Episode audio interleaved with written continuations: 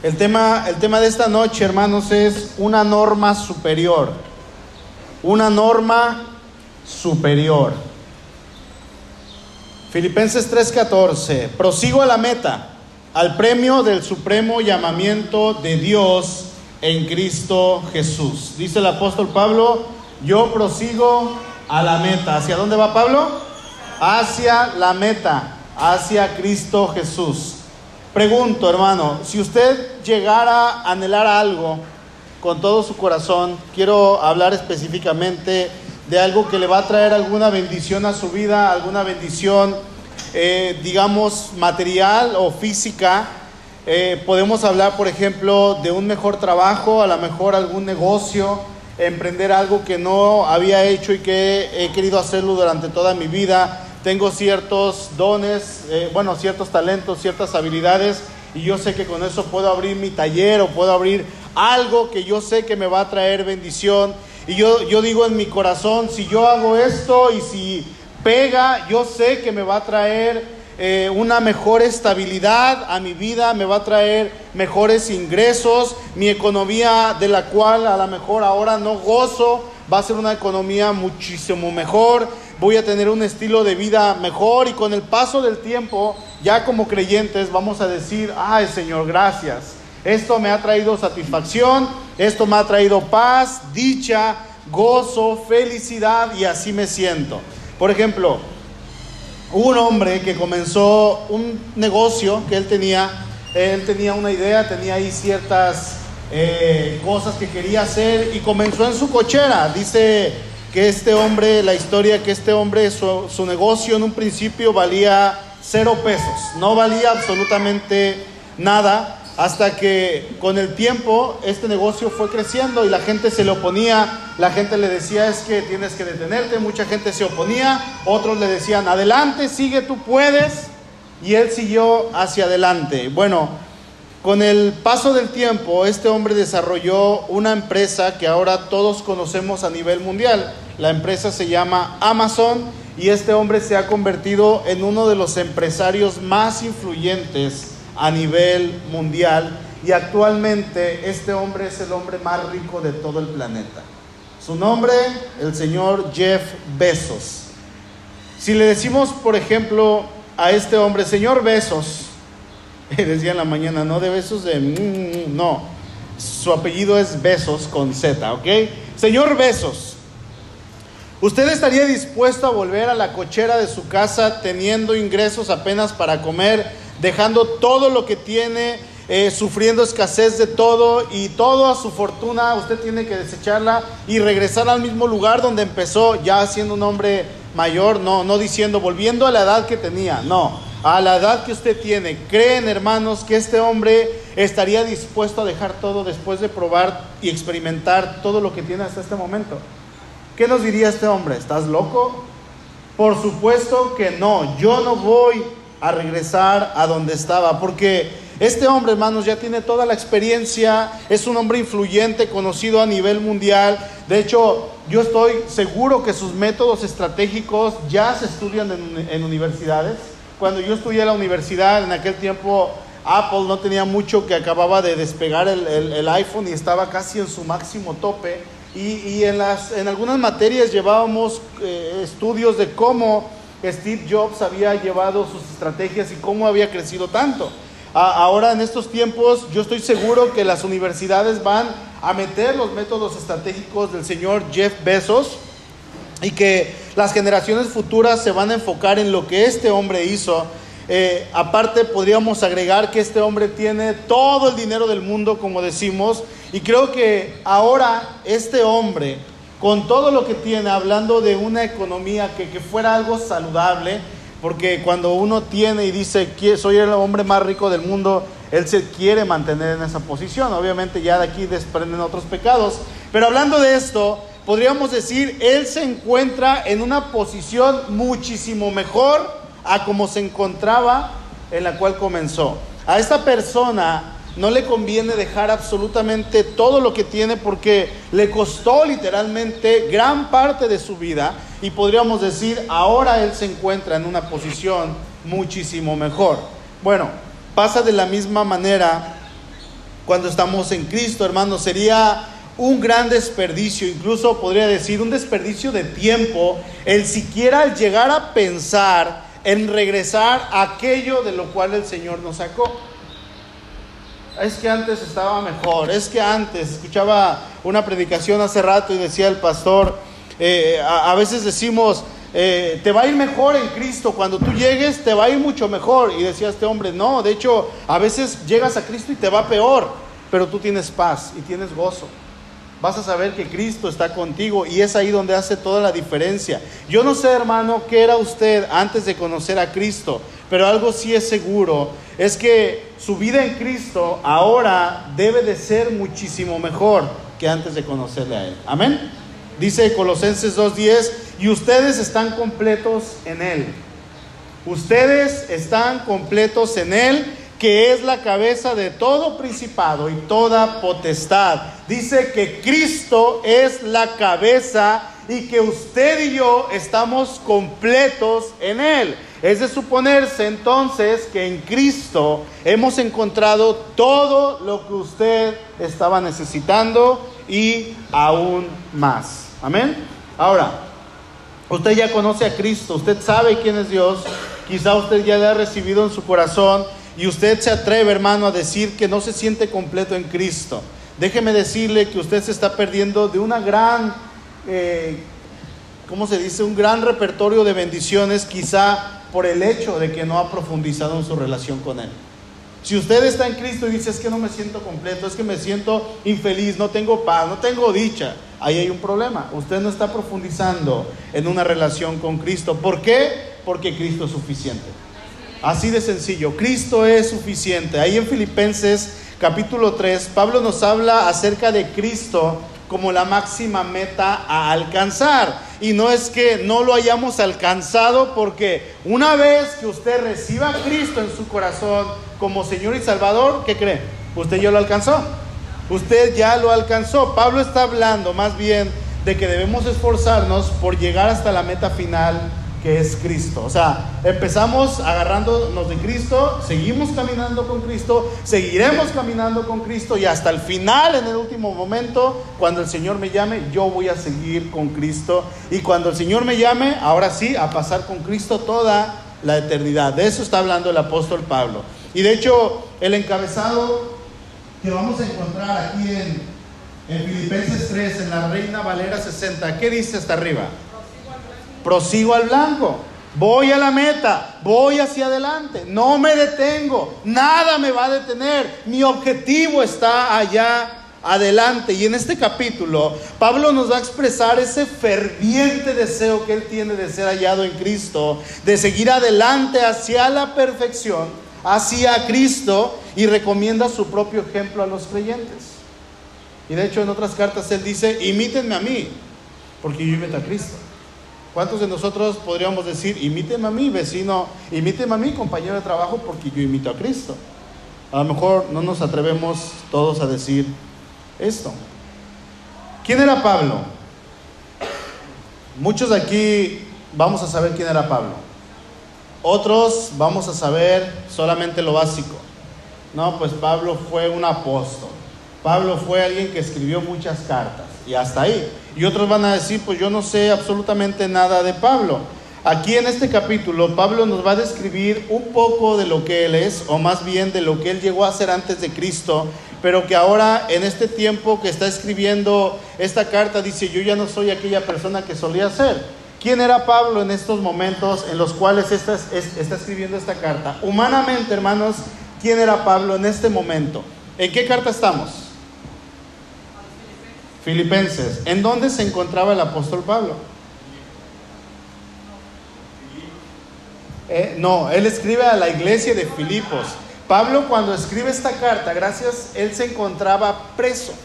Él era un convicto, él estaba en prisión por la situación de anunciar el amor de Dios y el mensaje del Evangelio de Cristo Jesús. Ojo hermanos, Pablo no había cometido homicidio, Pablo no había cometido secuestro, no había violado, no había robado, no había hecho ningún crimen. Lo que Pablo había hecho era predicar el amor de Dios.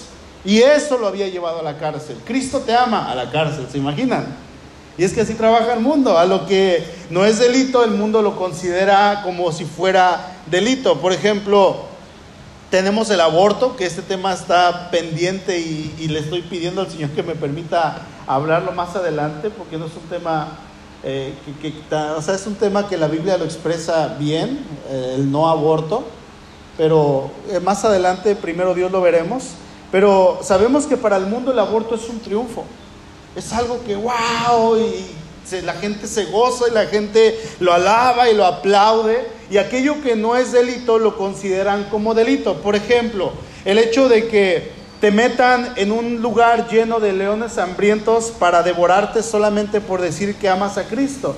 Crucificarte de la manera más cruel y sanguinaria y de la peor forma solamente por decir que amas a Cristo. Ponerte en una hoguera y prenderte fuego solamente por decir que amas a Cristo. Esto era lo que estaba pasando en el tiempo del apóstol Pablo. En el mejor de los casos, llevarte a prisión. Como estaba Pablo, encadenado, sin comida, sin luz, sin libertad, sufriendo. Esto era lo que estaba pasando. Pablo se encontraba preso por predicar a Cristo, pero para Pablo el Evangelio no estaba preso, en libertad o en prisión, él iba a anunciar a Cristo. Dice 2 de Timoteo 2.9, en el cual en Cristo sufro penalidades hasta prisiones, dice, a modo de malhechor, como si yo fuera un violador, como si yo fuera un homicida, un criminal. Dice, más la palabra de Dios no está presa. Y es que el Evangelio no está preso, porque donde está el Espíritu de Dios, hermanos, allí hay libertad. Amén. Bueno, Pablo era un convicto en este momento, pero antes de ser convicto, antes de estar en esta situación, de estar en el cepo, de estar ahí en el calabozo, entre el lodo, entre la suciedad, porque no había baños, como ahorita estamos aquí. No había absolutamente ninguna comodidad. Antes de eso, Pablo era algo para el mundo. El mundo lo veía como una eminencia, el mundo lo veía como el gran eh, fariseo Saulo de Tarso. Sí, Filipenses capítulo 3, verso 4.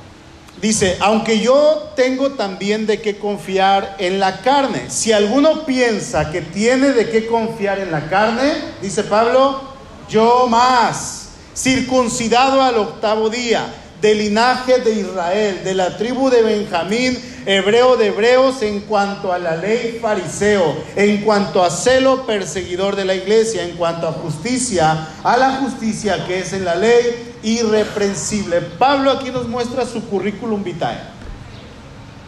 Cuando vamos a una empresa y nos dicen, muéstrame su currículum, cuando no, el jovencito no ha trabajado nada, pues le llevo una hoja vacía, no le va a llevar nada. Este es mi primer trabajo.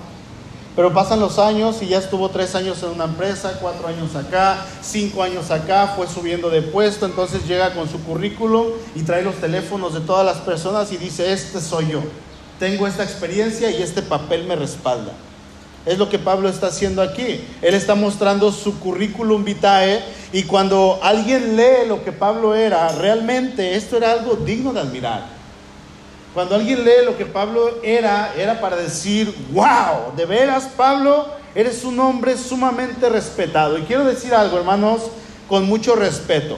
No todos los que estamos aquí tuvimos la oportunidad de estudiar, algunos sí la tuvimos. Tenemos aquí en la iglesia hermanos que no terminaron la primaria y tienen su trabajo, un trabajo digno, tienen su familia. Tenemos otros hermanos que terminaron la primaria pero no terminaron la secundaria. Tenemos hermanos que tienen la preparatoria, pero tenemos otro grupo de hermanos que no tienen la preparatoria. Y no cualquiera termina una licenciatura, pero tenemos hermanos y hermanas aquí en esta iglesia que han terminado su licenciatura, ingeniería, abogacía, etcétera, enfermería, etcétera, y lo que quieran agregar otras carreras. Y eso es para decir, wow, hermano, felicidades porque terminaste.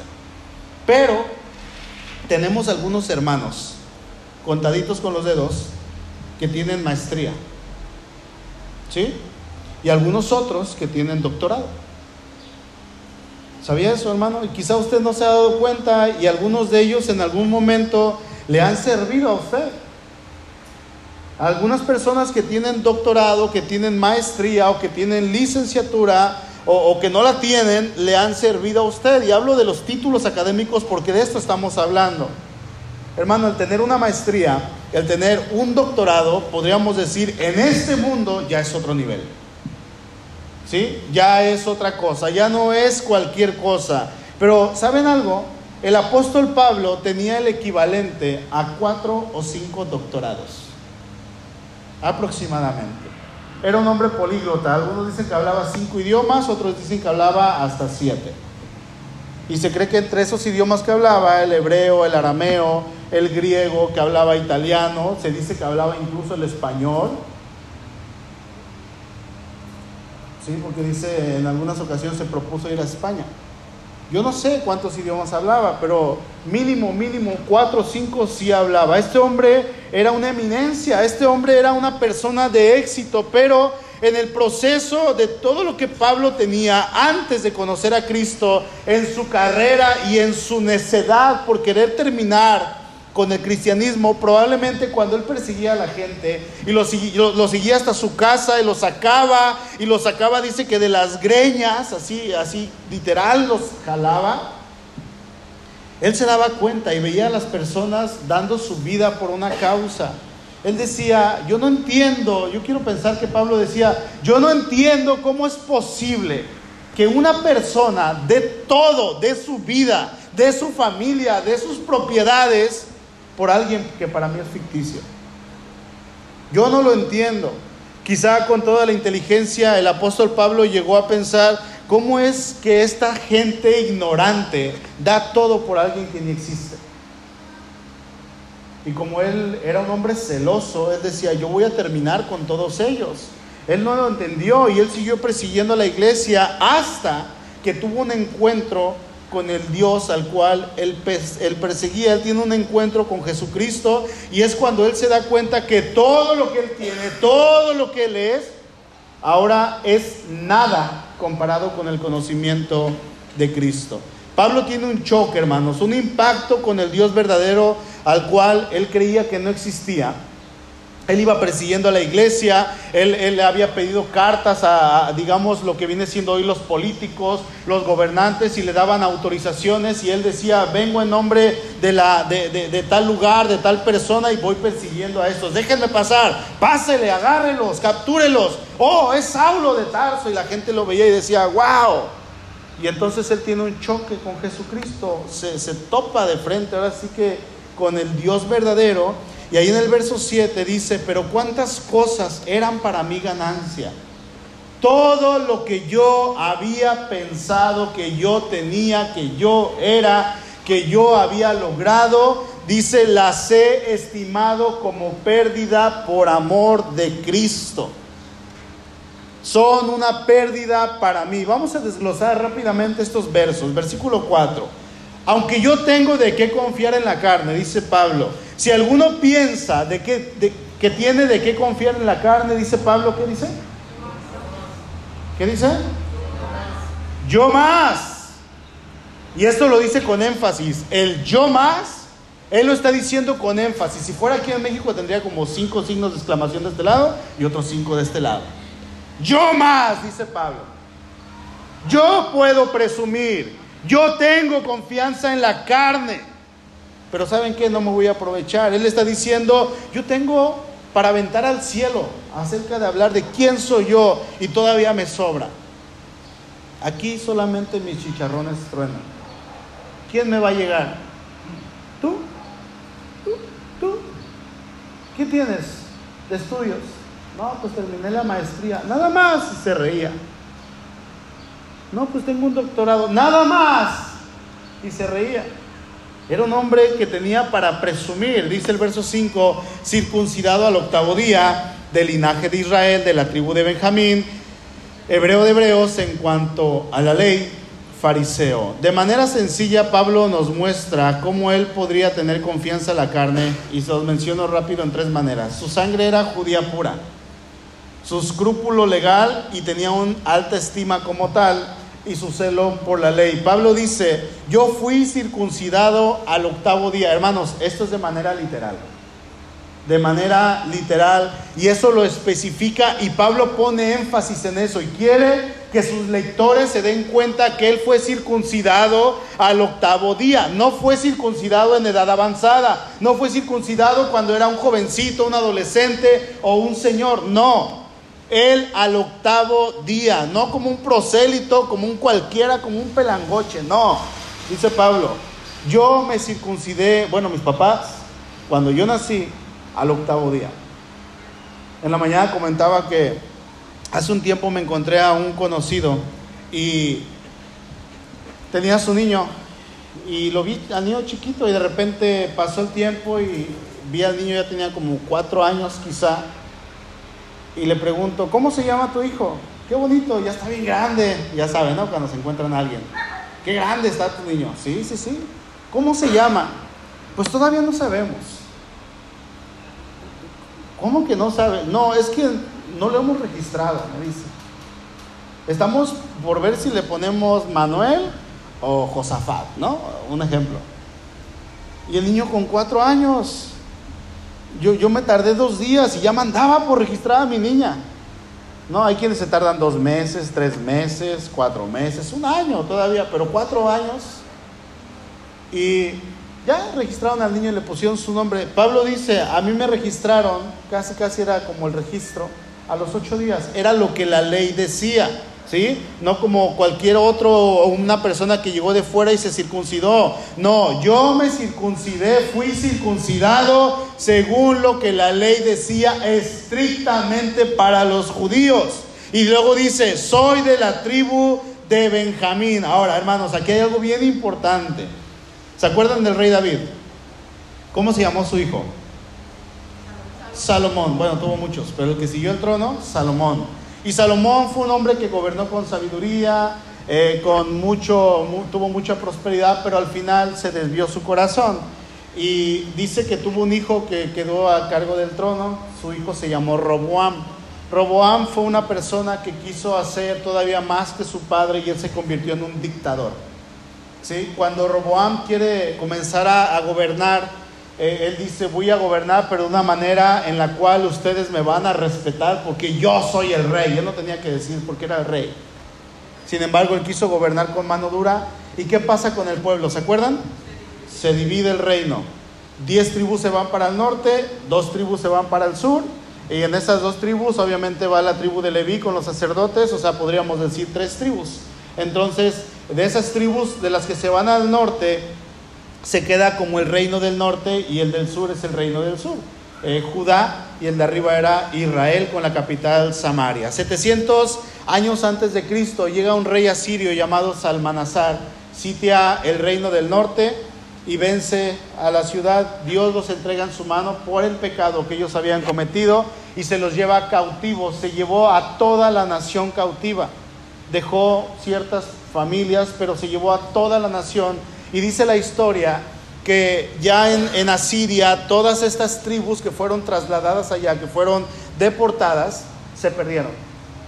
¿Sí? Ya Neftalí, Zabulón, Dan, todos ellos, José, todas estas tribus quedaron esparcidas, perdidas, todavía tienen su identidad, pero quedaron esparcidas y de ahí se regaron a otras partes del mundo. Entonces, eh, en la otra parte que fue hacia el sur, eh, quedó ahí, eh, ahora sí que pues en el sur, ¿verdad? Y en la parte del norte, los que quedaron todavía, que pudieron regresar más adelante, ya se habían mezclado entre ellos mismos, los de Dan con Neftalí, los de Neftalí con Zabulón, los de Zabulón con los de José, ya se había hecho una mezcla entre ellos mismos, se habían combinado incluso con los asirios, entonces ya había una mezcla, ya no había pureza en la sangre. Ahora, recordemos que pasa el tiempo cuando Roma tiene sitiado a Israel bajo su dominio en el tiempo de Jesús, estamos hablando de que Roma está establecido en el reino del sur. ¿Sí? Y cuando Roma está ahí, eh, se encontraba, ¿qué tribus eran? La tribu de Judá, la tribu de Benjamín y parte de la tribu de Leví, que eran los que habían seguido fielmente a David, aun cuando él ya había muerto. Hasta aquí vamos bien. Amén. Ahora, Pablo no era un hijo mezclado, mestizo, como eran los, por ejemplo, los samaritanos que se habían mezclado con otra gente. No, Pablo dice que era un descendiente puro de Jacob hijo de Isaac, hijo de Abraham. Pero recordemos que Jacob tuvo cuatro mujeres, de las cuales él solamente amaba a una. ¿Quién era? Raquel. Jacob amaba a Raquel y tuvo otras tres mujeres. Tuvo a Lea, a Bila, Silpa y Raquel. Jacob amaba a Raquel y de esta mujer, de todas ellas, de todas ellas les nacieron hijos. Pero de Raquel le nacieron dos hijos. ¿Cuáles eran sus hijos? José y Benjamín, exactamente. Y Pablo dice, yo soy descendiente de Jacob, pero no soy descendiente ni de Lea, ni de Bila, ni de Silpa. Yo soy descendiente directo de la mujer a la cual Jacob amaba. Yo soy hijo de Jacob y soy hijo de Raquel, no de la sierva, ni de la otra sierva, ni de la hermana a la cual Pablo no amaba. Es por eso que Pablo dice, yo soy hebreo de hebreos, mi sangre es pura. ¿Se dan cuenta? Mi sangre está limpia, no está contaminada, ni su papá, ni su mamá, ni sus abuelos, ni bisabuelos, ni tatarabuelos, ni todas las generaciones antes de él se habían contaminado. Habían seguido estrictamente esa línea de sangre con puros benjamitas y se habían cuidado de que nadie se metiera. Y Pablo, ellos tenían un registro de quiénes eran sus ascendientes. Pablo tenía una sangre pura, limpia, podríamos decir una sangre sin mezclarse, ni siquiera con sus mismos hermanos hebreos de otras tribus. No, eh, eh, el tipo de hebreo de Pablo, que era un hebreo puro, viviese donde viviese, ellos retenían la lengua de sus padres, la lengua original, la lengua hebrea y el, arameo. Recordemos que, perdón, Pablo era residente de Tarso, él era eh, venía de una ciudad griega, pero él dice yo soy hebreo, porque su ascendencia era completamente hebrea. Ahora, Pablo también dice en cuanto a la ley, en cuanto a mi estado legal y escrupuloso, dice Pablo, yo soy fariseo. Y un fariseo, hermanos, era alguien perteneciente a la secta más estricta, más alta, de la, estamos hablando de la crema y nata, de todos los judíos que habían. Versículo 6, en cuanto a celo, dice el apóstol, perseguidor de la iglesia, en cuanto a la justicia que es en la ley, irreprensible, en cuanto a celo. Hechos 22, 3. Yo de cierto soy judío, nacido en Tarso de Cilicia, pero criado en esta ciudad, instruido a los pies de Gamaliel, estrictamente conforme a la ley de nuestros padres, celoso de Dios como hoy lo son todos ustedes. Pablo era un hombre que cuando no tenía Cristo se proponía algo y lo cumplía. En este caso él quería acabar con el cristianismo, dice Hechos 26:9. Yo ciertamente había creído mi deber hacer muchas cosas en contra del nombre de Jesús de Nazaret. ¿Qué convicción tenía este hombre? Y Pablo dice, yo era irreprensible. En la voz griega, cuando dice yo era irreprensible, él dice había llegado a ser irreprensible con respecto a la justicia ceremonial. Yo había alcanzado a los ojos de los hombres cierta perfección, cierto estatus legal. La gente me veía y decía, wow, es Pablo. Una eminencia el hombre. Un hombre de respeto. Un hombre de la alta. Alguien que sobresalía, a pesar de que se dice que Pablo era chiquito. Un hombre que sobresalía, que estaba a la altura de cualquier persona que, por más alta que estuviera en cuanto a su estatus legal, Pablo podría decir, yo estoy a la altura de eso. Y Pablo dice ahí en el verso 7, todo eso para mí ahora es basura. Todo eso para mí ya no lo considero como algo importante. ¿Por qué? Porque dice Pablo, lo he tenido como pérdida. Dice, porque tengo a Cristo. ¿Por qué dice eso? Porque me he dado cuenta que Cristo es muchísimo mejor que todo lo que yo tengo, que todo lo que yo podría tener, que todo lo que yo pudiera llegar a ser. Como dice el canto, si todo es nada comparado con lo que hay en ti. Yo tengo todo como basura, como nada, porque yo sé que aunque no tenga nada, yo lo poseo todo. ¿Se dan cuenta? Ese era el pensamiento del apóstol Pablo. Si pierdo todo por ti, Señor, lo vale. Mil millones de veces más lo vale. Y lo podría perder. Han escuchado cuando dicen los, los matrimonios, ay, si volvieran a ser, te volvería a buscar y si te encontrara, me volvería a casar contigo. ¿Lo han escuchado? ¿O lo han dicho, hermanos? Si lo han dicho, son unos pillines. Bueno, algo así, dice Pablo, si lo volviera a perder mil veces, yo me aviento, no le hace, vale la pena. Dice Pablo, todo lo que yo he tenido, todas mis ganancias, incluso todas las posibles ventajas de mi estado exterior que he gozado, para mí es una pérdida. Se acabó. Todo lo que logré en mi vida es para mí una pérdida. Y hermanos jóvenes, con esto no quiere decir, no quiero decir que el estudiar no conviene, porque Pablo está hablando de otra cosa, él está hablando de que lo que él, para, para él tenía un valor, ahora ya no lo tiene. De hecho, yo estoy convencido de que Pablo humanamente logró lo que logró por todo el conocimiento que él tenía, por todos los idiomas que él hablaba. ¿sí? En, el Antiguo Testamento, ¿quién era una persona sumamente preparada? ¿Se acuerdan? Moisés. Era la persona más preparada de todos sus tiempos. Creció en el palacio de Faraón con la biblioteca más grande del mundo en ese tiempo. Crecido como hijo de, la hija del rey, del faraón. Creció con maestros, doctores, licenciados, enfermeros y todo le enseñaron a Moisés. Y eso Dios lo usa para que Moisés escriba el Pentateuco y sea el hombre que fue. En este caso, Pablo, un hombre con cuatro, cinco doctorados, seis, siete, ocho idiomas que hablaba, Dios lo usa para expandir el Evangelio. Por eso es bueno. Y siempre que hablo con un joven les digo, estudia, estudia, no pares, estudia. Y me pesa cuando un jovencito deja de estudiar. Me pesa mucho. Porque yo sé que, que van a ser de bendición en donde los ponga. Dios quiere gente preparada. Pero ¿de qué nos sirve prepararnos tanto si no tenemos a Cristo?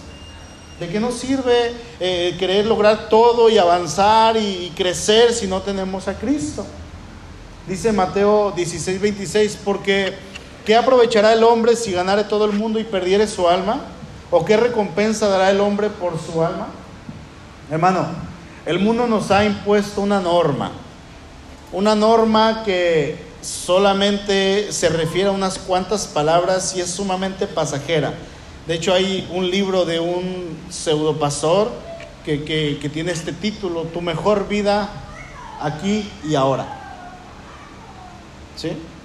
Y eso es lo que el mundo nos dice, tu mejor vida tiene que ser aquí y ahora. Trabaja para aquí, siembra para aquí, invierta aquí, piensa en el aquí, no pienses en, en, la eternidad, la vida es pasajera, no, piensa en el aquí, pero Usted y yo como creyentes debemos tener la mirada puesta en algo más, una norma superior, algo que va más allá. ¿Y saben qué? Tenemos que tener la mirada puesta en Cristo porque Cristo es la meta, Cristo es el objetivo. Él es hacia donde vamos y es allá hacia donde Pablo iba. Vamos al verso 10, lo voy a leer en la nueva traducción viviente.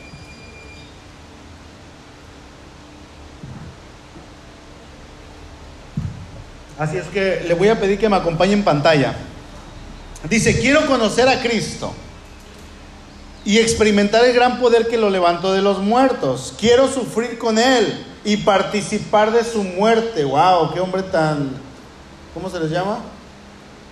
¿Que les gusta que los golpeen? Ay, este hombre de masoquista. No, e-, él decía, yo quiero ser como mi Señor para poder experimentar de una u otra manera la resurrección de los muertos. No quiero decir que ya haya logrado estas cosas ni que ya haya alcanzado la perfección, pero sigo adelante, dice Pablo, a fin de hacer mía esa perfección para la cual Cristo Jesús me hizo primeramente suyo, primeramente me hizo suyo. No, amados hermanos, no lo he logrado pero me concentro solo en esto. Mi mente, dice, mi pensamiento, mi objetivo está por delante. Dice, olvido el pasado y fijo la mirada en lo que tengo por delante. y así avanzo hasta llegar al final de la carrera para recibir el premio celestial al cual Dios nos llama por medio de Cristo Jesús. Bendita visión que tenía el apóstol Pablo para el futuro. Ese era su plan de largo plazo. ¿Sabían? Ese era el plan a largo plazo del apóstol Pablo. ¿Cuál es la visión que usted tiene, hermano, a largo plazo? ¿Cuál es el plan que usted tiene a largo plazo en su vida? Que por favor yo le pido que no sea enfocado solamente en esta vida, porque hermano, eso sería tan triste. Tan triste. Pablo estaba ansioso, ansioso por experimentar lo que era la entrada hacia la eternidad. Dice Pablo en el 12, pero sigo adelante a fin de hacer mía aquella perfección para la cual Cristo Jesús primeramente me hizo suyo. Yo no sé usted, hermano, pero yo veo que Pablo tenía una norma sumamente superior a la norma de esta vida. Yo no sé si su norma que usted tiene, si su pensamiento es terrenal y su enfoque está aquí, pero Pablo nos muestra que nuestro pensamiento, nuestra meta debe de estar en Cristo. Recuerde, Cristo es la meta, Cristo es el objetivo. A Cristo vamos, hacia Él nos dirigimos. Solamente a Él. Sí, pero que en el camino me desvío un poquito y, y hacemos planes. Y nos salimos. ¿Quién es el objetivo? Amén. Ya estamos terminando, hermano. Miren, para gloriarse y confiar en la carne, el apóstol hubiera tenido muchos motivos como cualquier, como cualquier hombre, pero las cosas que él consideró ganancia mientras era fariseo, mientras iba creciendo en su vida profesional, ahora que había conocido a Cristo, todo eso él lo considera como basura, como pérdida por Cristo. El apóstol no, no, le estaba pidiendo a los filipenses que hicieran algo fuera de lo que él mismo hacía, no, o, o, que se aventuraran a algo distinto, no, simplemente él dice, imítenme a mí, para lo cual yo estoy arriesgando mi vida, hermano. El verdadero conocimiento de Cristo modifica y cambia a los hombres y sus juicios y sus modales. ¿Y saben qué? Nos hace como si fuéramos nuevos. ¿Sabían eso?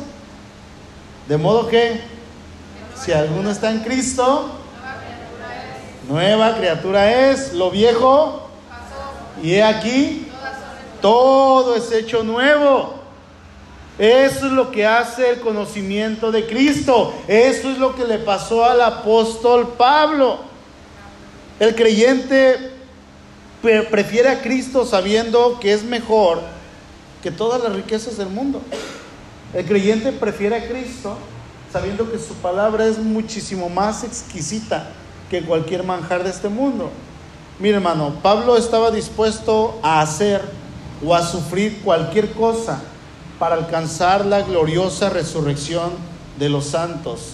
Esta esperanza y esta perspectiva que él tenía y esta visión que él tenía del futuro y ese plan que él tenía a largo plazo cuando él muriera y decía, pues mi plan está allá, lo iba a llevar a pasar por todas estas cosas que él pasó. En este momento se encontraba en cárcel, en otras partes, en otra ocasión se encontraba bajo azoto, en otra ocasión lo apedrearon y pensaban que estaba muerto y se fueron y lo dejaron ahí tirado, en otra ocasión lo bajaron en una canasta para que no lo mataran.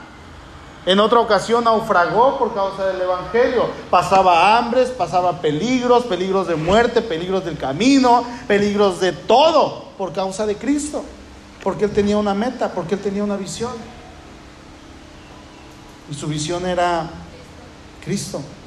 Es por eso que Él dice, yo me extiendo adelante, prosigo a la meta. Y estas expresiones demuestran este gran interés por querer llegar a ser más y más y más como Cristo. Leo nuevamente verso 13 y 14. Hermanos, yo mismo no pretendo haberlo alcanzado ya, pero una cosa hago, olvidando ciertamente lo que queda atrás, lo que queda atrás y extendiéndome a lo que está adelante. Yo prosigo a la meta, al premio del supremo llamamiento de Dios en Cristo Jesús. ¿Hacia dónde va? ¿Cuál es su norma de vida? ¿Qué es lo que usted tiene planeado para su vida? No, pues voy a estudiar, voy a abrir este negocio, voy a hacer esto, voy a hacer aquello. Hemos escuchado tantos testimonios de gente que dice, voy a servirle. Y pasan los años, ya, ya casi, pues ya se me fue toda la vida, pero mira, en cuanto me jubile, sirvo. Y se jubilan y vienen otras ocupaciones y otras cosas. Porque no tenemos nuestra meta en Cristo, nuestros ojos en Cristo. Estamos aquí. Y estamos sin leer el libro de este hombre, que no quiero decir su nombre porque diría que es Joel Austin, eh, tu mejor vida aquí ahora, dice este hombre. Compra tu libro para vivir aquí en esta tierra. Híjole. ¿En dónde estamos pensando? Les leo un testimonio, no es mío, es de un fulano de tal pero dice esta persona, dice, la mayor parte de mi vida he sido desordenado. Y en la mañana decía, he sido cochino. Porque era un joven. ¿Sí? Y no quiero decir que todos los jóvenes sean cochinos, no, pero hay algunos que sí. Dice, la mayor parte de mi vida he sido desordenado. Entonces me casé. Se le acabó el desorden. Dice, me apunté en un programa para personas muy desordenadas y un terapeuta físico me ayudó a redescubrir los músculos que se usan para colgar camisetas. O sea que este hombre ni su ropa doblaba. Mi nariz, dice, volvió a descubrir y a saber lo que es la fragancia de los limpiadores aromatizantes. ¿Cómo leería? ¿Quién sabe? Un día llegó el momento de la verdad. Mi esposa viajó fuera de la ciudad. Al principio, dice, volví a mi condición de hombre viejo me imaginé que sería desordenado seis días y en el séptimo día, porque iba a llegar mi esposa después, ya sería limpio nuevamente. Pero algo extraño ocurrió. Sentí un curioso malestar. No podía descansar, irme a acostar y estar viendo la tele con los platos sucios en el fregadero. Así es que me levanté y lavé los trastes. Y una vez que lavé los trastes vi que la casa necesitaba una barrida y dije, pues bueno, de una vez voy a barrer. Y barrí. Y dije, ahora sí voy a ir a acostarme. Y dije, pero el piso está sucio. Entonces me puse a trapear. Y una vez que trapeé me puse a doblar la ropa. ¿Qué me había pasado? Dice este hombre. Muy sencillo. Me había acostumbrado a una norma superior. Ya no podía vivir en la cochinada. Benditas mujeres. ¿No les pasa, hermanos? que antes de Cristo vivíamos una vida sucia, descontrolada e indulgente y ni siquiera sabíamos que éramos desordenados antes de conocerlo.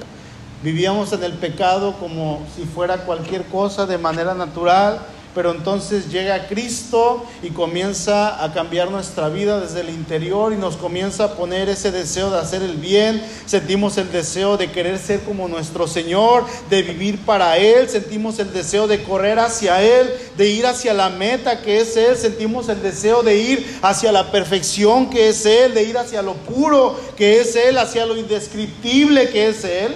¿No les ha pasado? ¿Qué es lo que hemos tenido?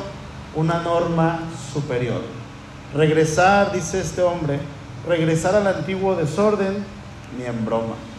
Regresar a la antigua vida, hermano, ni en broma.